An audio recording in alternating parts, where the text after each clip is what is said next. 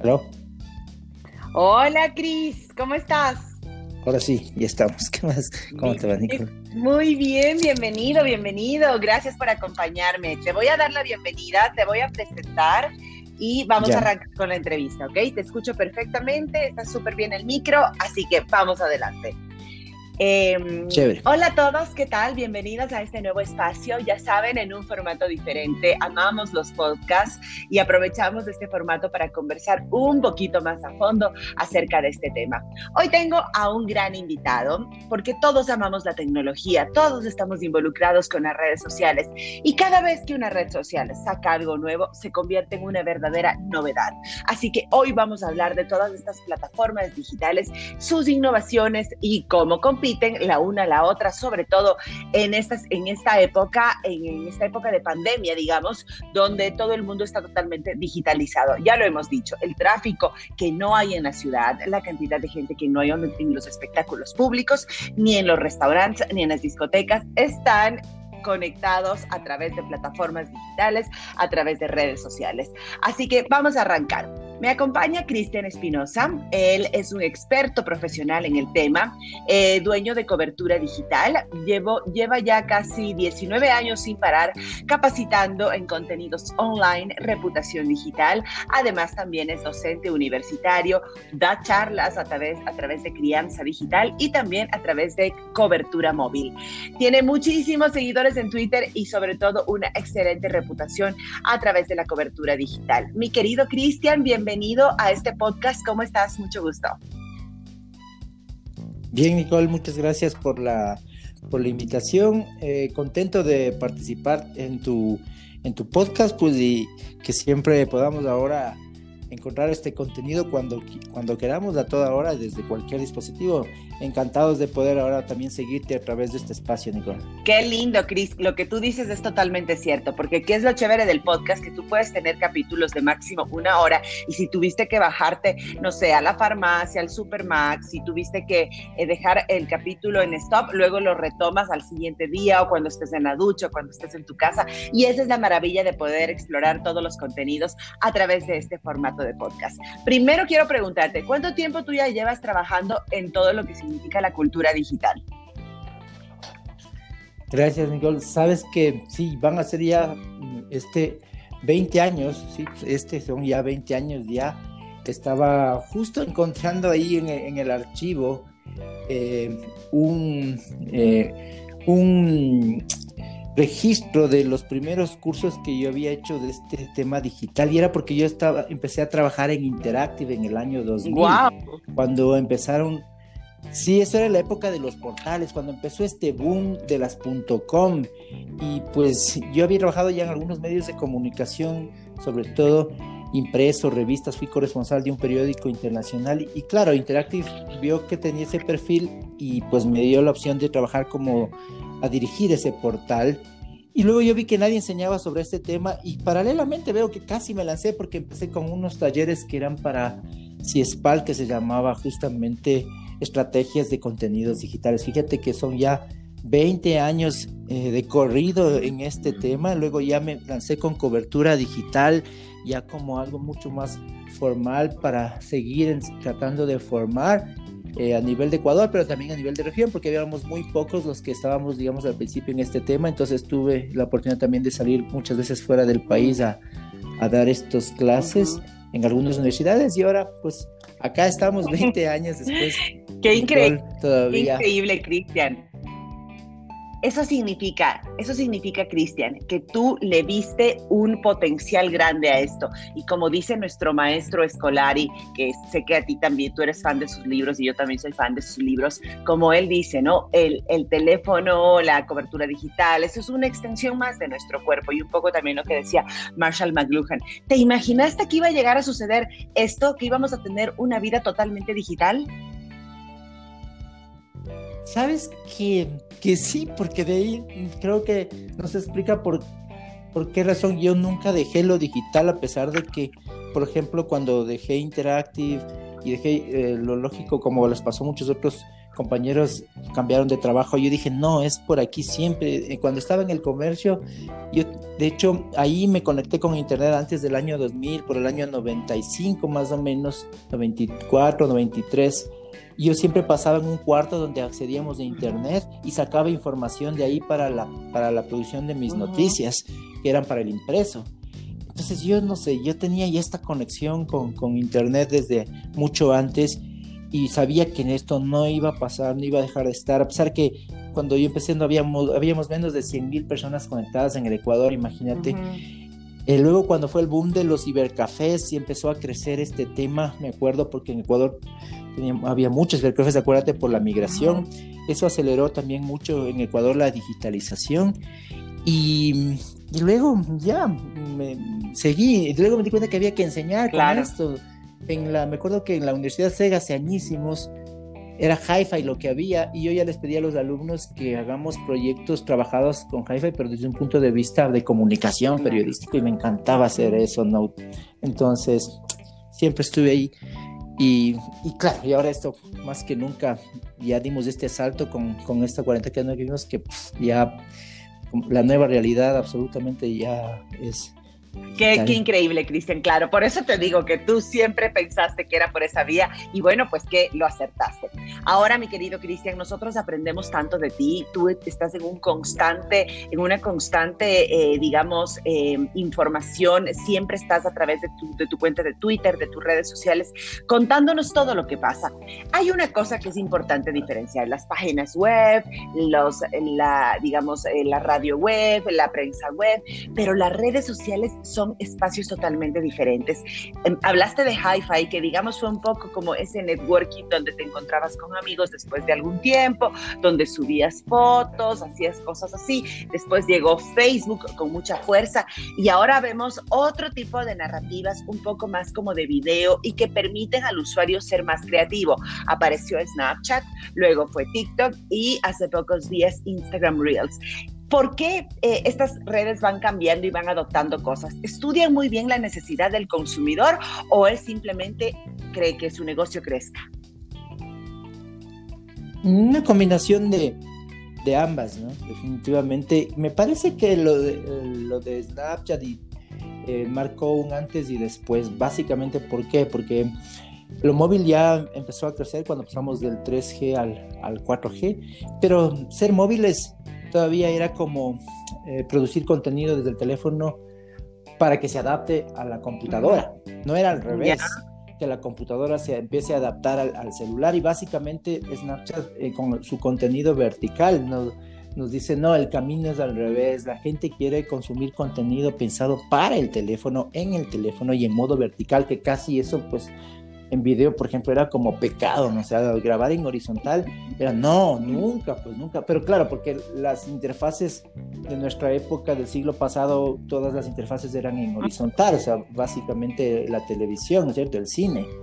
El teléfono cambia esa interfase, la vuelve vertical y Snapchat se da cuenta y entonces la gente empieza a irse para allá porque tienes una experiencia que está pensada para el teléfono que luego pues eh, Instagram también se da cuenta y Snapchat deja, como digo yo, pues no es una, deja de ser una moda para ser una manera de narrar y de encontrar las cosas con cuando lanza historias de Instagram también. Ahora con Reels y TikTok pasa algo parecido, digamos, ¿no? Porque esas historias verticales eh, pues también adaptan una nueva moda, una nueva manera de narrar con pues un contenido que está pensado también en, en video, incluyendo algunos efectos, incluyendo los usos de la cámara y todo en tiempo real en el teléfono. Y ahora por eso es que Instagram lanza, lanza Reels porque se da cuenta que esto es una nueva manera de, de hacer comunidad a través del, del, teléfono. Claro, yo siento que ellos nunca se quedan atrás porque desde que, bueno, salió Snapchat, luego a lo poco tiempo salieron las historias de Instagram que tú sabes cómo han revolucionado y cómo encantan a las personas y ahora obviamente eh, eh, luego el IGTV también y luego estos Reels que seguro tendrán eh, otro, muchísimo éxito y la gente les utilizará mucho también para el marketing digital y cuando ya se trata de, de crear negocio, ¿no? Que eso también es, es fundamental. Instagram es una gran plataforma para vender si tú tienes una, una estrategia y justo quiero hablar de eso, Cris. Tú puedes ya, no sé, como eh, como a una manera como de mm, adivinador, como de Nostradamus, darte cuenta cuando una marca hablando ya de marcas, no sé, de helados, de ropa, de comida, de, lo que sea, vende algo a través de redes con estrategia o sin estrategia digital? Em, tiene, eh, no, pues por supuesto que siempre va a haber un gran diferenciador cuando hay estrategia porque pues el otro caso es simplemente casualidad, digamos, es decir, la gente lo hace, digamos, para ver qué, ese para ver qué pasa, sin planificación. Si, es que ahí tú de pronto ya tienes algún tipo de resultado, por supuesto que si vas a hacerlo en forma estratégica, ¿qué significa básicamente, por ejemplo, entender públicos versus contenido, ¿no? Algo que es elemental y que en redes aplica pues mucho, con mucha más fuerza, donde tú, según tu público, vas a saber eh, cuál red te conviene usar o porque inclusive dentro de las propias redes eh, también empieza a haber microsegmentación. Si es que tú tienes una estrategia microsegmentada, eso va a tener mucha más fuerza. Pero si tienes además una narrativa que se adapta a cada red en tu estrategia, todo eso, por supuesto, que va a producir que tus ventas eh, crezcan, una manera de redactar, una personalidad, ¿no? algo que te diferencie del resto. Todo eso debe estar planificado y por supuesto que eso va a hacer que eh, des un salto muy diferente a quien no tiene una estrategia. Por supuesto, por supuesto. Pero una de las cosas que yo sí estoy segura que tú tienes clarísimo en tus conceptos, en tus pensamientos, es eso de que todos debemos tener cualquier marca personal o marca comercial, debe involucrarse en el entorno digital, porque si no, yo siento que se caducan, están obsoletos, eh, se pueden extinguir, Cristian.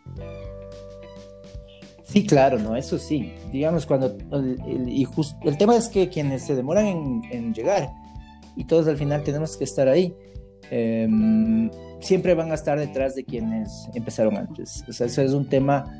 Eh, o se les va a hacer más difícil, ¿no? Por lo menos, porque em, esto es mucho de prueba, error, de estar siempre pues investigando, experimentando. Y pues eh, si tú llegas luego se te va a complicar un poco esa curva, digamos, ¿no? Tu competidor va a estar como un paso adelante, se va a hacer más difícil que tú trates de, de tomarle el pulso. Entonces, hoy toda mm, a nivel de empresa y no solamente de empresa, sino de marca personal, por supuesto que es clave eh, estar en estos espacios y también saber estar, ¿no es cierto? Es decir, crear contenido adecuado para cada una de, de, estas redes sociales. Ahora, no basta, Cris, con que todos tenemos, bueno, pues nuestro trabajo y también tenemos nuestra vida digital. Personalmente yo las utilizo mucho como marca personal para trabajar alrededor de la comunicación, de la moda, del estilo de vida, que son como las aristas que yo manejo dentro de mis plataformas digitales. Pero con el, en el marco de la pandemia llega otra situación que son las reuniones virtuales, las clases virtuales, para quienes hemos podido ya prepararnos y estudiar en un aula virtual. Ha resultado muy fácil, en mi caso igual como docente, tú sabes, involucrarme a esto, utilizar los foros, utilizar los crucigramas, utilizar los wikis, utilizar los juegos. A otros en, la, en el medio de la academia de la docencia les ha costado un poquito más, pero hay reglas que se deben tomar en cuenta y también cierto tipo de seguridad. Cuéntanos un poquito qué es lo que ha pasado alrededor de estas de estas salas virtuales donde se reúnen a enseñar y se reúnen también a tener eh, contacto con amigos y también se reúnen ya a modo de, de conferencias, de charlas que no se pueden realizar en este momento por la situación de la pandemia de un modo presencial. Sí, mira, sí es muy interesante ese antes y después de la pandemia y la cuarentena, el salto que se dio a nivel de transmisiones en vivo, ya sea para muchos tipos de, usos. Eh, creo que empezando por, por las que fue reconectar con nuestros seres eh, queridos que ya no podemos verlos a través de las, de las salas, básicamente Zoom, ¿no? que fue digamos como el primer, el primer boom, es decir, un poco extender eso que decíamos de esa extensión del cuerpo que ya no queremos que sea solamente de, texto, como fue al inicio de las redes sociales, y ni siquiera de, video, sino ya en tiempo real. ¿no?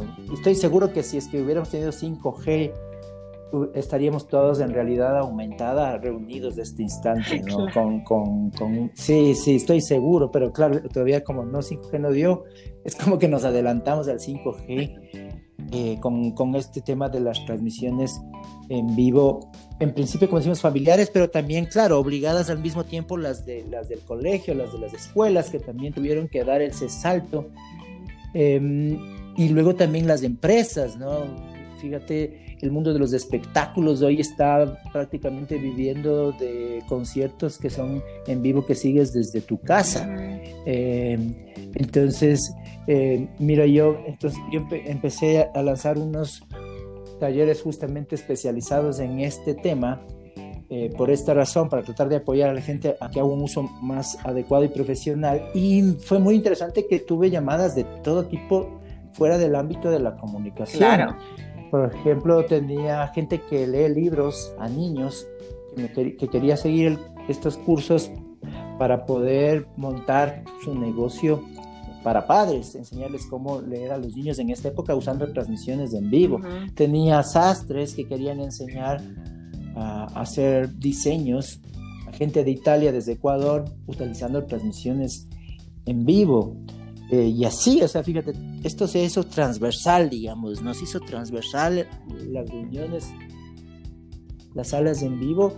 Eh, en China se está utilizando para hacer e-commerce live, que también es otra tendencia, donde tú a través de transmisiones en vivo eh, puedes directamente cerrar la venta. Ahora hay Amazon tiene también live, Amazon Live, donde tú puedes entrar y vender en vivo, ¿no? Eso que antes veíamos una suerte como de del programa este de, mm. de ventas que siempre hemos visto en la televisión, pero con influyente Sí, con influyentes que entran y los influyentes venden en tiempo real.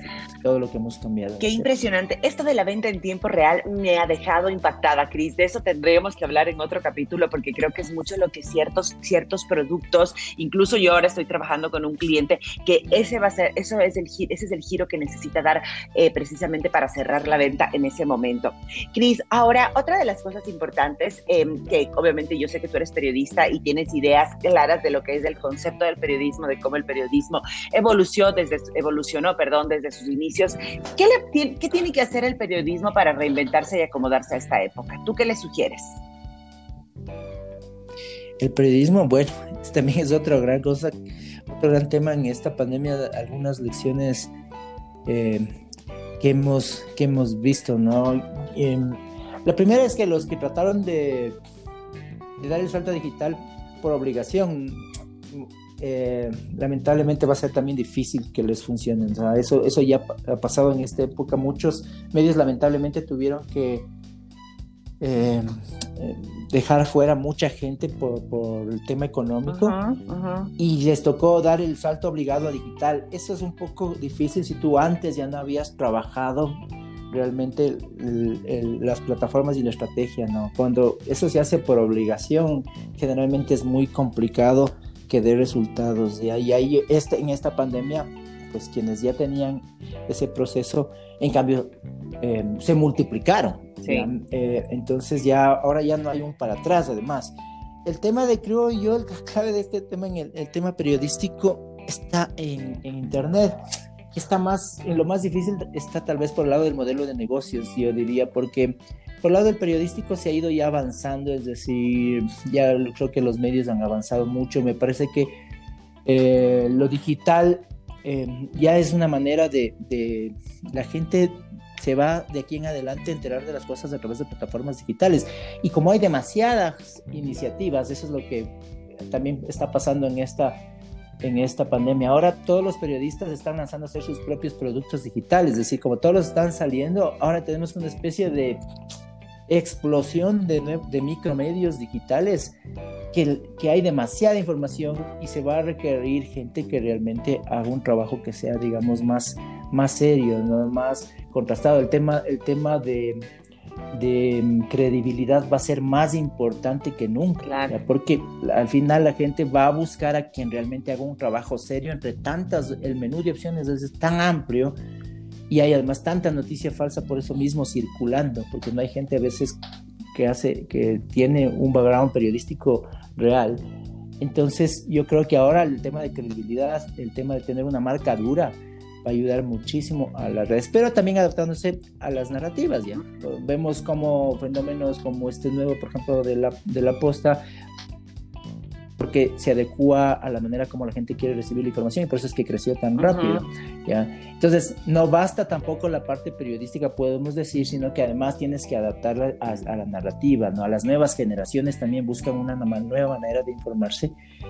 Y pues el, el, siguiente, el siguiente componente ya es el, el, el, económico, que también ahora hemos visto que las ediciones están cerrando para buscar que paguen por el contenido. Eso es algo que tampoco es tan fácil, necesitas tener contenido muy diferenciado para que la gente pague por contenido. Claro. Que, entonces, y te pagan, y te pagan poquito, porque por ejemplo, yo te digo sinceramente, yo me meto a diarios como El País, el New York Times, yo tengo mis columnistas mimados a los que no les dejo porque mis columnistas mimados son los que me nutren de, del diferenciador que tú estás diciendo. Entonces, yo llego a una clase con un contenido de ese columnista que le pagas, no sé, creo que es un euro en ciertos periódicos, en otros son 50 eh, centavos de, eh, de dólar, no es en realidad mucho pero esa suscripción es lo que le hace mantener eh, al, medio algún ingreso que tal vez antes era mucho más grande, pero el contenido tiene que ser totalmente de lujo, por eso la gente que nos enganchamos y nos enamoramos de esos columnistas,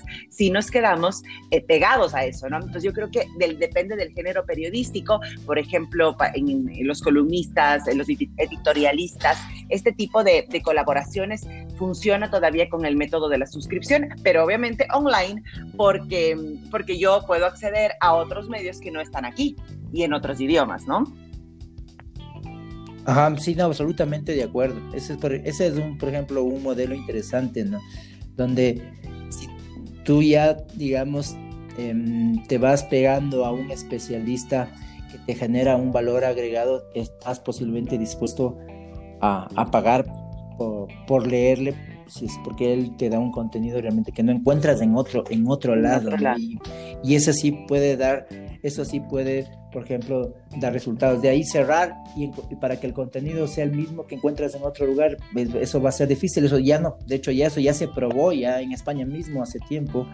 El, país cerró y, es, y esa eso no le funcionó. Entonces, claro, ellos están reabriendo, pero con otra estrategia y, hay, que esperar que en Ecuador eh, se den cuenta que también eh, no funcionó eso simplemente de cerrar, ¿no? Eso tiene que ser bien pensado. Claro. Estos, estos modelos mixtos de freemium pueden ayudar, ¿no? Una parte abierta, otra parte cerrada, también experimentando y ver qué funciona, para tampoco perder a todas las visitas, ¿no? Claro, totalmente, totalmente. La verdad es que tenemos tanto que conversar eh, aquí en, en, este espacio con Cristian. Nos vas a acompañar en otras ediciones, mi querido Cris, porque veo también que estás haciendo eh, charlas, que estás haciendo webinars, que estás dando capacitación. Cuéntanos un poquito, tus redes sociales, cuáles son tus próximos planes en cuestión de capacitación que ahora todo el mundo necesita y dónde te podemos seguir.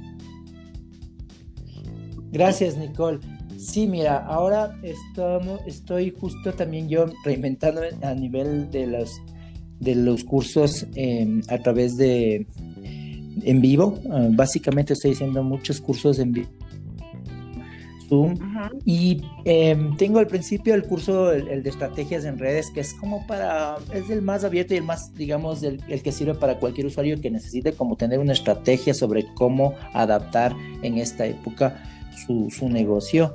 Y es un curso más para todo tipo de usuario, digamos. Luego ya es como que lo voy especializando y tengo un curso solamente de transmisiones en vivo, que en cambio está orientado a potenciar redes a través de estos nuevos entornos de lo que significa hacer em, en vivo. Y ahora voy a hacer unos microcursos, eso es lo nuevo, que van a estar pensados en productividad usando Internet a diferentes nichos, porque, por ejemplo, quiero hacer, voy a lanzar unos cursos para padres, para enseñarles a los hijos a usar bien Internet y el uso de las fuentes, ahora que vamos a seguir con la cuarentena, porque no podemos mandarles a los hijos tan pronto enseñar a los papás a investigar en Internet, voy a hacer unos microcursos de investigación en Internet, de cómo de ser más productivos con nuestro tiempo.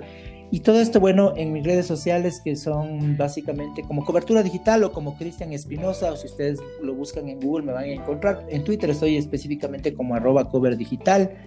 En Facebook estoy como cobertura digital también. Y en Instagram como cobertura móvil, por WhatsApp también, si me permite por supuesto. el, teléfono, ustedes sí, por supuesto. conectarme, Nicole. Eh, estoy en el 0995-870014, les repito el celular 0995-870014 eh, para quienes están en Ecuador y ya saben los que están fuera del país agregando el 593. Eh, pueden también conectarme por, por WhatsApp y pues con gusto poder ayudar a que la gente se forme en estos días que es tan importante y más que nunca adaptado a esta nueva normalidad, ¿no? Que es lo que también estoy haciendo con los talleres de cobertura. Increíble, increíble. Yo les invito para que lo sigan en redes. Te quiero proponer el siguiente tema, los hackeos, ¿ok? Vamos a planificar y vamos a hablar de todo lo que tiene que ver con este misterioso y oscuroso, oscuro mundo de los hackers. Te mando un abrazo, mi querido Cristian. Gracias por estar aquí en este podcast. Siempre es un gusto hablar con profesionales como tú. Gracias, Nicole. Súper encantado de estar en tu espacio y pues vamos a, seguirte seguro la, pista de todos tus siguientes eh, programas. Así que muchas gracias por, por estar. Gracias, te mando un abrazo. Que tengas un lindo día. Cuídate mucho. Abrazo, Nicole. chao. chao.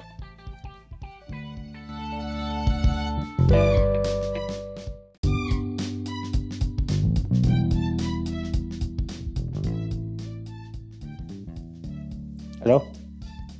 Hola, Cris, ¿cómo estás? Ahora sí, ya estamos. ¿Qué más? ¿Cómo te va, Nicole? Muy bien, bienvenido, bienvenido. Gracias por acompañarme. Te voy a dar la bienvenida, te voy a presentar y vamos a arrancar con la entrevista, ¿ok? Te escucho perfectamente, está súper bien el micro, así que vamos adelante. Em, hola a todos, ¿qué tal? Bienvenidos a este nuevo espacio. Ya saben, en un formato diferente, amamos los podcasts y aprovechamos este formato para conversar un poquito más a fondo acerca de este tema. Hoy tengo a un gran invitado porque todos amamos la tecnología, todos estamos involucrados con las redes sociales y cada vez que una red social saca algo nuevo se convierte en una verdadera novedad. Así que hoy vamos a hablar de todas estas plataformas digitales, sus innovaciones y cómo competir la una a la otra, sobre todo en, estas, en esta época, en, esta época de pandemia, digamos, donde todo el mundo está totalmente digitalizado. Ya lo hemos dicho, el tráfico que no hay en la ciudad, la cantidad de gente que no hay en los espectáculos públicos, ni en los restaurantes, ni en las discotecas, están conectados a través de plataformas digitales, a través de redes sociales. Así que vamos a arrancar. Me acompaña Cristian Espinosa. Él es un experto profesional en el tema, eh, dueño de cobertura digital. Llevo, lleva ya casi 19 años sin parar capacitando en contenidos online, reputación digital. Además, también es docente universitario, da charlas a través, a través de crianza digital y también a través de cobertura móvil. Tiene muchísimos seguidores en Twitter y sobre todo una excelente reputación a través de la cobertura digital. Mi querido Cristian, bienvenido a este podcast. ¿Cómo estás? Mucho gusto. Bien, Nicole, muchas gracias por la, por la invitación. Eh, contento de participar en tu, en tu podcast, pues y que siempre podamos ahora encontrar este contenido cuando, cuando queramos, a toda hora, desde cualquier dispositivo encantados de poder ahora también seguirte a través de este espacio, Nicole. Qué lindo, Cris. Lo que tú dices es totalmente cierto, porque ¿qué es lo chévere del podcast? Que tú puedes tener capítulos de máximo una hora y si tuviste que bajarte, no sé, a la farmacia, al Supermax, si tuviste que eh, dejar el capítulo en stop, luego lo retomas al siguiente día o cuando estés en la ducha o cuando estés en tu casa. Y esa es la maravilla de poder explorar todos los contenidos a través de este formato de podcast. Primero quiero preguntarte, ¿cuánto tiempo tú ya llevas trabajando en todo lo que significa la cultura digital. Gracias, Nicole. Sabes que sí, van a ser ya este 20 años, sí, este son ya 20 años ya. Estaba justo encontrando ahí en, el archivo eh, un, eh, un registro de los primeros cursos que yo había hecho de este tema digital y era porque yo estaba empecé a trabajar en Interactive en el año 2000 cuando empezaron Sí, eso era la época de los portales, cuando empezó este boom de las .com y pues yo había trabajado ya en algunos medios de comunicación, sobre todo impreso, revistas, fui corresponsal de un periódico internacional y, claro, Interactive vio que tenía ese perfil y pues me dio la opción de trabajar como a dirigir ese portal. Y luego yo vi que nadie enseñaba sobre este tema y paralelamente veo que casi me lancé porque empecé con unos talleres que eran para CIESPAL, que se llamaba justamente estrategias de contenidos digitales. Fíjate que son ya 20 años eh, de corrido en este tema, luego ya me lancé con cobertura digital, ya como algo mucho más formal para seguir tratando de formar eh, a nivel de Ecuador, pero también a nivel de región, porque habíamos muy pocos los que estábamos, digamos, al principio en este tema, entonces tuve la oportunidad también de salir muchas veces fuera del país a, a dar estas clases en algunas universidades y ahora pues acá estamos 20 años después. Qué increíble. Todavía. Qué increíble, Cristian. Eso significa, eso significa, Cristian, que tú le viste un potencial grande a esto. Y como dice nuestro maestro Escolari, que sé que a ti también tú eres fan de sus libros y yo también soy fan de sus libros, como él dice, ¿no? El, el teléfono, la cobertura digital, eso es una extensión más de nuestro cuerpo y un poco también lo que decía Marshall McLuhan. ¿Te imaginaste que iba a llegar a suceder esto, que íbamos a tener una vida totalmente digital? Sabes que, que sí, porque de ahí creo que nos explica por, por qué razón yo nunca dejé lo digital, a pesar de que, por ejemplo, cuando dejé Interactive y dejé eh, lo lógico, como les pasó a muchos otros compañeros cambiaron de trabajo, yo dije, no, es por aquí siempre. Cuando estaba en el comercio, yo, de hecho, ahí me conecté con Internet antes del año 2000, por el año 95 más o menos, 94, 93 yo siempre pasaba en un cuarto donde accedíamos de internet y sacaba información de ahí para la, para la producción de mis noticias, que eran para el impreso.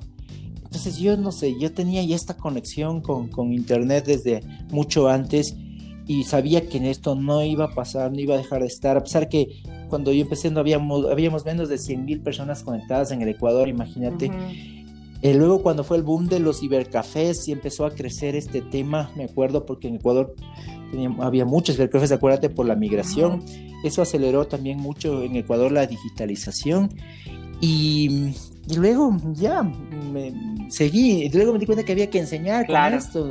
En la, me acuerdo que en la Universidad SEGA hace añísimos era hi-fi lo que había y yo ya les pedí a los alumnos que hagamos proyectos trabajados con hi-fi pero desde un punto de vista de comunicación periodístico y me encantaba hacer eso no entonces siempre estuve ahí y, claro y ahora esto más que nunca ya dimos este salto con, con esta cuarentena que vimos que ya la nueva realidad absolutamente ya es Qué, increíble, Cristian, claro. Por eso te digo que tú siempre pensaste que era por esa vía y bueno, pues que lo acertaste. Ahora, mi querido Cristian, nosotros aprendemos tanto de ti. Tú estás en un constante, en una constante, eh, digamos, eh, información. Siempre estás a través de tu, de tu cuenta de Twitter, de tus redes sociales, contándonos todo lo que pasa. Hay una cosa que es importante diferenciar: las páginas web, los, la, digamos, eh, la radio web, la prensa web, pero las redes sociales son espacios totalmente diferentes. Em, hablaste de hi-fi, que digamos fue un poco como ese networking donde te encontrabas con amigos después de algún tiempo, donde subías fotos, hacías cosas así. Después llegó Facebook con mucha fuerza y ahora vemos otro tipo de narrativas un poco más como de video y que permiten al usuario ser más creativo. Apareció Snapchat, luego fue TikTok y hace pocos días Instagram Reels. ¿Por qué eh, estas redes van cambiando y van adoptando cosas? ¿Estudian muy bien la necesidad del consumidor o él simplemente cree que su negocio crezca? Una combinación de, ambas, ¿no? Definitivamente. Me parece que lo de, lo de Snapchat eh, marcó un antes y después. Básicamente, ¿por qué? Porque lo móvil ya empezó a crecer cuando pasamos del 3G al, al 4G, pero ser móviles todavía era como eh, producir contenido desde el teléfono para que se adapte a la computadora. No era al revés, que la computadora se empiece a adaptar al, celular y básicamente Snapchat eh, con su contenido vertical nos, nos dice, no, el camino es al revés, la gente quiere consumir contenido pensado para el teléfono, en el teléfono y en modo vertical, que casi eso pues en video, por ejemplo, era como pecado, ¿no? O sea, grabar en horizontal era no, nunca, pues nunca. Pero claro, porque las interfaces de nuestra época del siglo pasado, todas las interfaces eran en horizontal, o sea, básicamente la televisión, ¿no es cierto? El cine. El teléfono cambia esa interfase, la vuelve vertical y Snapchat se da cuenta y entonces la gente empieza a irse para allá porque tienes una experiencia que está pensada para el teléfono que luego pues eh, Instagram también se da cuenta y Snapchat deja, como digo yo, pues no es una, deja de ser una moda para ser una manera de narrar y de encontrar las cosas con cuando lanza historias de Instagram también. Ahora con Reels y TikTok pasa algo parecido, digamos, ¿no? Porque esas historias verticales eh, pues también adaptan una nueva moda, una nueva manera de narrar con pues un contenido que está pensado también en, en video, incluyendo algunos efectos, incluyendo los usos de la cámara y todo en tiempo real en el teléfono. Y ahora por eso es que Instagram lanza, lanza Reels porque se da cuenta que eso es una nueva manera de, de hacer comunidad a través del, del, teléfono. Claro, yo siento que ellos nunca se quedan atrás porque desde que, bueno, salió Snapchat, luego a lo poco tiempo salieron las historias de Instagram que tú sabes cómo han revolucionado y cómo encantan a las personas y ahora obviamente eh, eh, luego el IGTV también y luego estos Reels que seguro tendrán eh, otro, muchísimo éxito y la gente les utilizará mucho también para el marketing digital y cuando ya se trata de, de crear negocio, ¿no? Que eso también es, es fundamental. Instagram es una gran plataforma para vender si tú tienes una, una estrategia y justo quiero hablar de eso, Cris. Tú puedes ya, no sé, como, em, como a una manera como de em, adivinador, como de Nostradamus, darte cuenta cuando una marca hablando ya de marcas, no sé, de helados, de ropa, de comida, de, lo que sea, vende algo a través de redes con estrategia o sin estrategia digital? Eh, tiene, eh, no, pues por supuesto que siempre va a haber un gran diferenciador cuando hay estrategia porque pues el otro caso es simplemente casualidad, digamos, es decir, la gente lo hace, digamos, para ver qué, ese para ver qué pasa, sin planificación. Si, si, es que ahí tú de pronto ya tienes algún tipo de resultado, por supuesto que si vas a hacerlo en forma estratégica, ¿qué significa básicamente, por ejemplo, entender públicos versus contenido, ¿no? Algo que es elemental y que en redes aplica pues mucho, con mucha más fuerza, donde tú, según tu público, vas a saber eh, cuál red te conviene usar o porque inclusive dentro de las propias redes eh, también empieza a haber microsegmentación. Si es que tú tienes una estrategia microsegmentada, eso va a tener mucha más fuerza. Pero si tienes además una narrativa que se adapta a cada red en tu estrategia, todo eso, por supuesto, que va a producir que tus ventas eh, crezcan, una manera de redactar, una personalidad, ¿no? algo que te diferencie del resto. Todo eso debe estar planificado y por supuesto que eso va a hacer que eh, des un salto muy diferente a quien no tiene una estrategia. Por supuesto, por supuesto. Pero una de las cosas que yo sí estoy segura que tú tienes clarísimo en tus conceptos, en tus pensamientos, es eso de que todos debemos tener cualquier marca personal o marca comercial, debe involucrarse en el entorno digital, porque si no, yo siento que se caducan, están obsoletos, eh, se pueden extinguir, Cristian. Sí, claro, no, eso sí. Digamos, cuando. El, y el tema es que quienes se demoran en, llegar, y todos al final tenemos que estar ahí, em, siempre van a estar detrás de quienes empezaron antes. O sea, eso es un tema. Eh, o se les va a hacer más difícil, ¿no? Por lo menos, porque em, esto es mucho de prueba, error, de estar siempre, pues, investigando, experimentando. Y pues, eh, si tú llegas luego se te va a complicar un poco esa curva, digamos, ¿no? Tu competidor pues, va a estar como un paso adelante, se va a hacer más difícil que tú trates de, de tomarle el pulso. Entonces, hoy toda a nivel de empresa y no solamente de empresa, sino de marca personal, por supuesto que es clave eh, estar en estos espacios y también saber estar, ¿no es cierto? Es decir, crear contenido adecuado para cada una de, de, estas redes sociales. Ahora, no basta, Cris, con que todos tenemos, bueno, pues nuestro trabajo y también tenemos nuestra vida digital. Personalmente yo las utilizo mucho como marca personal para trabajar alrededor de la comunicación, de la moda, del estilo de vida, que son como las aristas que yo manejo dentro de mis plataformas digitales.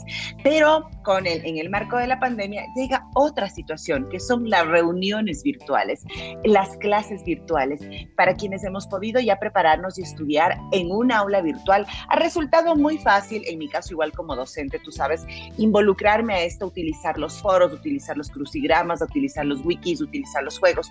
A otros en, la, en el medio de la academia de la docencia les ha costado un poquito más, pero hay reglas que se deben tomar en cuenta y también cierto tipo de seguridad. Cuéntanos un poquito qué es lo que ha pasado alrededor de estas, de estas salas virtuales donde se reúnen a enseñar y se reúnen también a tener eh, contacto con amigos y también se reúnen ya a modo de, de conferencias, de charlas que no se pueden realizar en este momento por la situación de la pandemia de un modo presencial.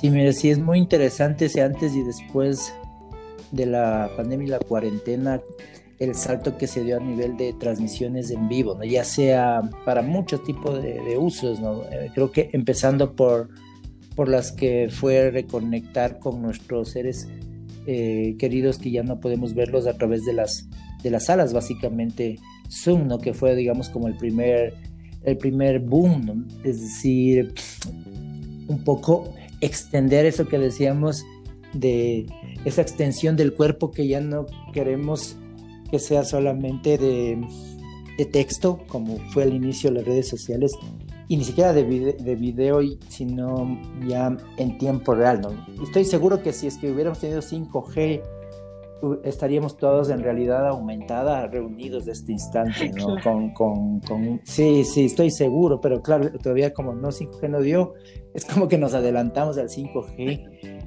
eh, con, con, este tema de las transmisiones en vivo, en principio como decimos familiares, pero también, claro, obligadas al mismo tiempo las, de, las del colegio, las de las escuelas, que también tuvieron que dar ese salto, em, y luego también las empresas, ¿no?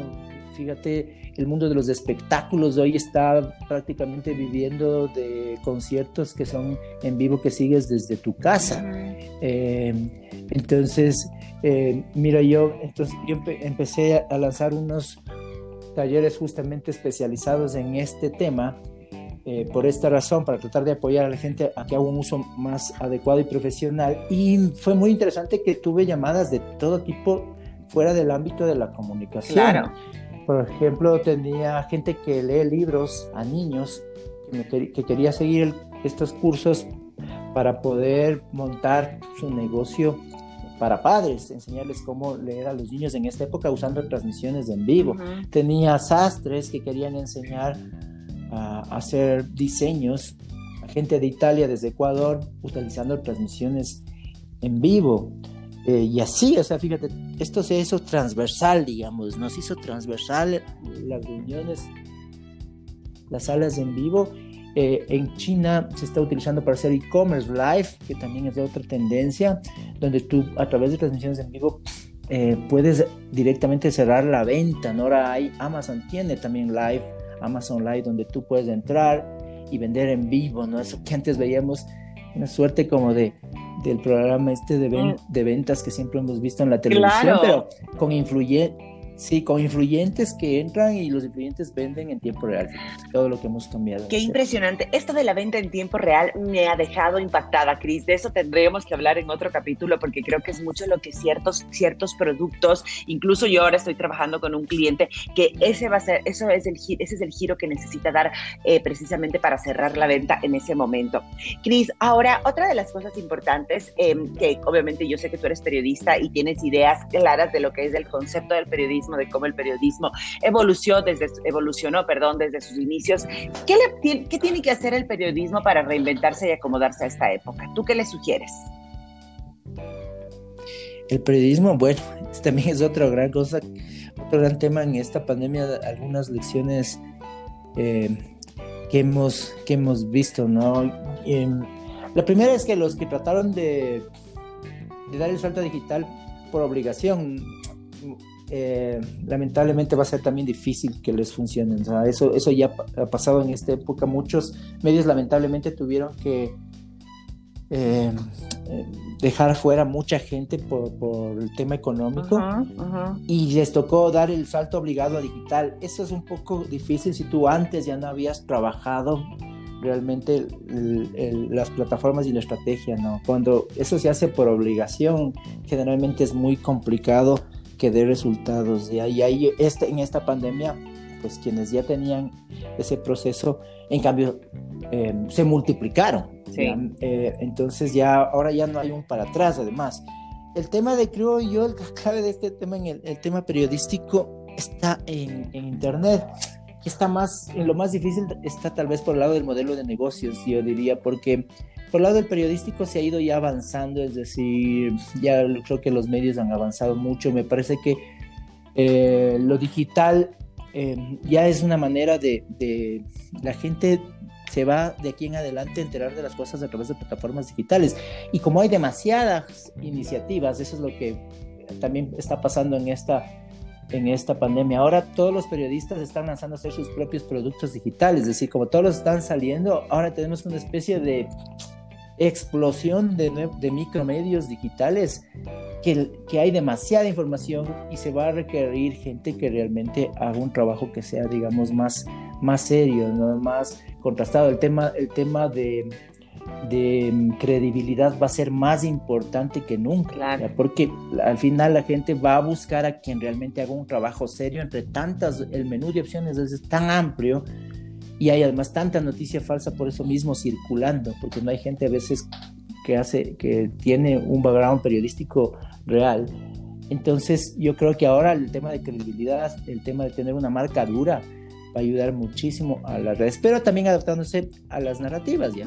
Vemos como fenómenos como este nuevo, por ejemplo, de la, de la posta, porque se adecua a la manera como la gente quiere recibir la información y por eso es que creció tan rápido, ¿ya? Entonces, no basta tampoco la parte periodística, podemos decir, sino que además tienes que adaptarla a, a la narrativa, ¿no? A las nuevas generaciones también buscan una nueva manera de informarse y pues el, ya el, siguiente, el siguiente componente ya es el, el, el, económico, que también ahora hemos visto que las ediciones están cerrando para buscar que paguen por el contenido. Eso es algo que tampoco es tan fácil. Necesitas tener contenido muy diferenciado para que la gente pague por contenido. Claro. Que, entonces, y te pagan, y te pagan poquito, porque por ejemplo, yo te digo sinceramente, yo me meto a diarios como El País, el New York Times, yo tengo mis columnistas mimados a los que no les dejo porque mis columnistas mimados son los que me nutren de, del diferenciador que tú estás diciendo. Entonces, yo llego a una clase con un contenido de ese columnista que a, le pagas, no sé, creo que es un euro en ciertos periódicos, en otros son 50 eh, centavos de, eh, de dólar, no es en realidad mucho pero esa suscripción es lo que le hace mantener eh, al, al, medio algún ingreso que tal vez antes era mucho más grande, pero el contenido tiene que ser totalmente de lujo, por eso la gente que nos enganchamos y nos enamoramos de esos columnistas, sí nos quedamos eh, pegados a eso, ¿no? Entonces yo creo que depende del género periodístico, por ejemplo, en, los columnistas, en los editorialistas, este tipo de, de colaboraciones funciona todavía con el método de la suscripción, pero obviamente online, porque, porque yo puedo acceder a otros medios que no están aquí y en otros idiomas, ¿no? Ajá, sí, no, absolutamente de acuerdo. Ese es, por, ese es un, por ejemplo, un modelo interesante, ¿no? Donde si tú ya, digamos, em, te vas pegando a un especialista que te genera un valor agregado, estás posiblemente dispuesto a, a pagar por, leerle, si es porque él te da un contenido realmente que no encuentras en otro, en otro lado. Y, eso sí puede dar, eso sí puede, por ejemplo, dar resultados. De ahí cerrar y, para que el contenido sea el mismo que encuentras en otro lugar, eso va a ser difícil. Eso ya no, de hecho ya eso ya se probó ya en España mismo hace tiempo.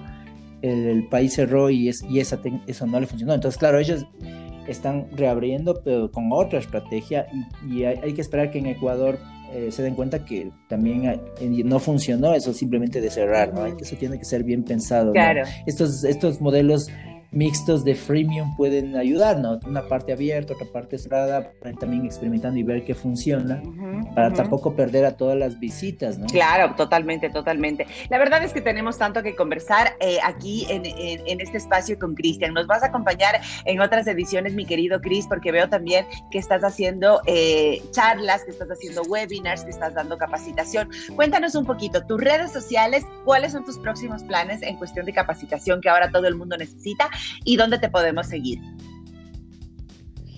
Gracias, Nicole. Sí, mira, ahora estoy justo también yo reinventando a nivel de los, de los cursos em, a través de en vivo. Ah, básicamente estoy haciendo muchos cursos en vivo Zoom. Y em, tengo al principio el curso, el, de estrategias en redes, que es como para, es el más abierto y el más, digamos, el, el, que sirve para cualquier usuario que necesite como tener una estrategia sobre cómo adaptar en esta época su, su negocio. Y es un curso más para todo tipo de usuario, digamos. Luego ya es como que lo voy especializando y tengo un curso solamente de transmisiones en vivo, que en cambio está orientado a potenciar redes a través de estos nuevos entornos de lo que significa hacer em, en vivo. Y ahora voy a hacer unos microcursos, eso es lo nuevo, que van a estar pensados en productividad usando Internet a diferentes nichos, porque, por ejemplo, quiero hacer, voy a lanzar unos cursos para padres, para enseñarles a los hijos a usar bien Internet y el uso de las fuentes, ahora que vamos a seguir con la cuarentena, porque no podemos mandarles a los hijos tan pronto. Enseñar a los papás a investigar en Internet, voy a hacer unos microcursos de investigación en Internet, de cómo de ser más productivos con nuestro tiempo. Y todo esto, bueno, en mis redes sociales que son básicamente como cobertura digital o como Cristian Espinosa, o si ustedes lo buscan en Google me van a encontrar. En Twitter estoy específicamente como arroba cover digital. En Facebook estoy como cobertura digital también y en Instagram como cobertura móvil, por WhatsApp también, si me permite por supuesto. El, teléfono, ustedes sí, pueden conectarme, Nicole. Eh, estoy en el 0995-870014, les repito el celular 0995-870014 eh, para quienes están en Ecuador y ya saben los que están fuera del país agregando el 593. Eh, pueden también conectarme por, por WhatsApp y pues con gusto poder eh, ayudar a que la gente se forme en estos días que es tan importante y más que nunca adaptado a esta nueva normalidad, ¿no? Que es lo que también estoy haciendo con los talleres de cobertura. Increíble, increíble. Yo les invito para que lo sigan en redes. Te quiero proponer el siguiente tema, los hackeos, ¿ok? Vamos a planificar y vamos a hablar de todo lo que tiene que ver con este misterioso y oscuroso, oscuro mundo de los hackers. Te mando un abrazo, mi querido Cristian. Gracias por estar aquí en este podcast. Siempre es un gusto hablar con profesionales como tú. Gracias, Nicole. Súper encantado de estar en tu espacio y pues vamos a, seguirte seguro la, la, pista de todos tus siguientes eh, programas. Así que muchas gracias por, por estar. Gracias, te mando un abrazo. Que tengas un lindo día. Cuídate mucho. Abrazo, Nicole. chao. chao. chao.